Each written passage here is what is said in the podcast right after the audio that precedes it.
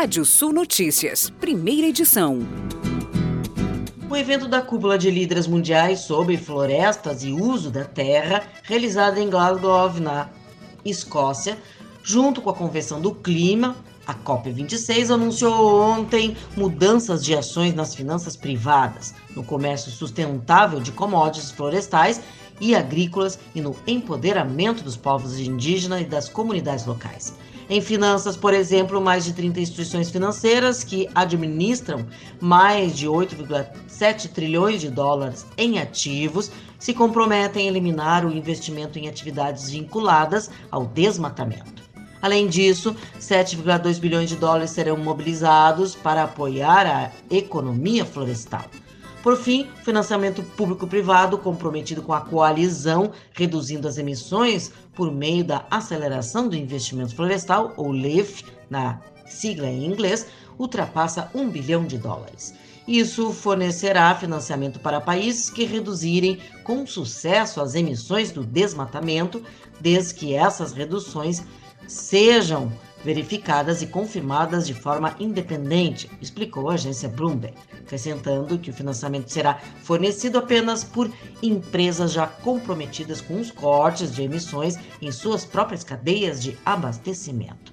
A iniciativa batizada de Finanças Inovadoras para a Amazônia, Cerrado e Chaco anunciará 3 bilhões de dólares para desacelerar o desmatamento e a soja livre de conversão e a produção de gado na América do Sul.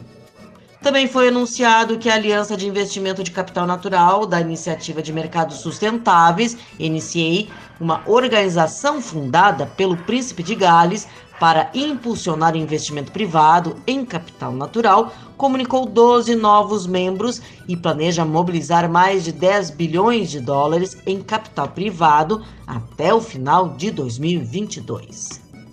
E no comércio foi divulgado um novo roteiro de transações sustentáveis para quebrar o vínculo entre o desmatamento e as commodities agrícolas. O manifesto foi lançado por 28 países produtores e consumidores, incluindo Indonésia, Brasil, Colômbia, os países da União Europeia, Reino Unido e Estados Unidos.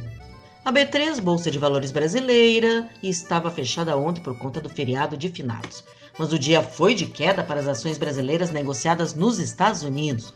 O principal índice de ADRs do Brasil, que são ações de empresas de fora dos Estados Unidos negociadas em Nova York, no Dow Jones encerrou em queda de menos 2,16% na terça. Já o EWZ, principal ETF brasileiro negociado no mercado americano, que replica o índice MSCI Brasil, também registrou desvalorização de menos 1,81%.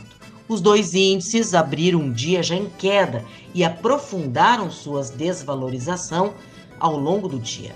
As principais baixas da terça-feira entre os ADRs brasileiros foram Vale, Semic, Pão de Açúcar, CSN, Gol, Ultrapar, Gerdau e Azul. Os principais setores são mineração, energia, combustíveis, siderurgia e aviação. A exceção foi o Pão de Açúcar, que atua no varejo. E o governo Paraná estuda alternativas para garantir maior conectividade no ambiente rural e sedimentar o terreno para que as frequências de tecnologia 5G possam ser aplicadas futuramente no campo. O leilão dessas frequências, que será efetivado na próxima quinta-feira, dia 4 de novembro, pelo governo federal, atenderá inicialmente as 26 capitais e o Distrito Federal. Uma das frentes em análise é a aplicação dos créditos do CMS recorrente da exportação para ampliar a rede de torres de transmissão. Atualmente, o Paraná abriga 1.400 equipamentos de transmissão. E a Coca-Cola anunciou na segunda-feira a compra integral da empresa de bebidas esportivas americanas Body Armor por mais de 5,6 bilhões de dólares, no que será o maior negócio do tipo da gigante conhecida pelo refrigerante. Desde 2018, a multinacional já detinha 15% de participação dessa companhia concorrente da Gatorade. À época do negócio, cláusulas contratuais possibilitaram que a gigante dos refrigerantes fizesse e assumir 100% das operações. Ainda em fevereiro deste ano, a companhia já havia sinalizado que pretendia sim pôr em prática seu direito de adquirir o restante das operações da marca que ocupa o segundo lugar em vendas no setor de bebidas esportivas nos Estados Unidos. Atualmente, a rival Gatorade domina o mercado de produtos isotônicos e é controlada pela PepsiCo. E na contramão de tudo que está sendo proposto na COP26, dados do Sistema de Estimativas de Emissões e Remoções de Gases de Efeito Estufa, o SEG, indicam que o Brasil aumentou seus lançamentos de gases estufa em 9,5% no ano passado, período em que ocorreu uma redução mundial de emissões por causa da pandemia. Cerca de 46% dos lançamentos nacionais vieram do desmatamento na Amazônia e do Cerrado, que avançou 23%.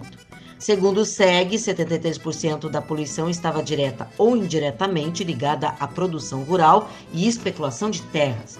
No total, 2,16 bilhões de toneladas de CO2 e equivalentes foram emitidos pelo país em 2020.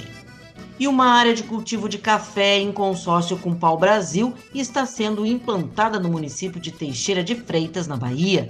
A inserção do componente florestal em cultivos agrícolas traz benefício ao solo e melhores condições microclimáticas, contribuindo para a sustentabilidade ambiental do sistema e para a conservação da biodiversidade local.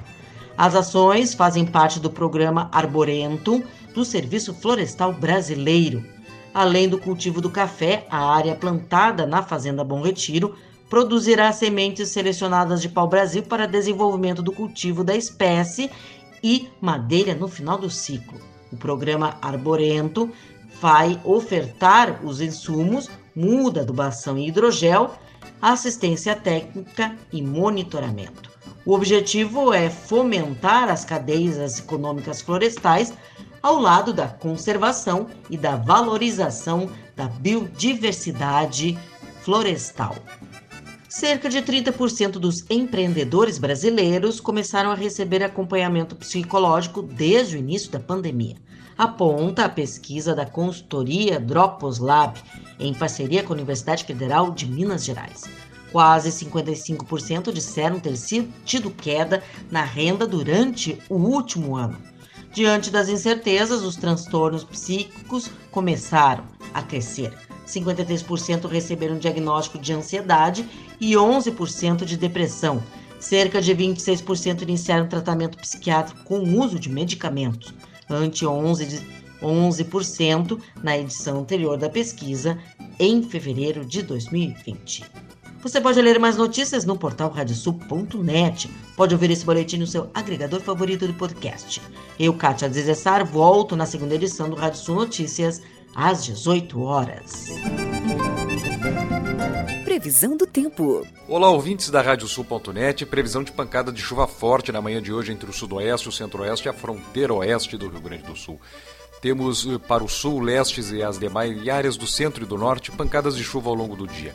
Temperaturas recuam, máximas de 27 em Porto Alegre, 23 no sul e na Serra. Entre a noite de hoje e o começo da quinta-feira pode chover forte em áreas da Serra e do Planalto. Tempo mais fechado na manhã da quinta-feira em grande parte das localidades e o sol aparece com poucas nuvens durante a tarde em grande parte das áreas. Temperaturas nessa quinta-feira entre 19 e 32 em Santana do Livramento, entre 21 e 27 em Pelotas, entre 21 e 31 em Lajeado e Porto Alegre, em Vacaria, nos campos de cima da serra, entre 15 e 26 graus, e Santa Rosa, temperaturas entre 19 e 34 graus.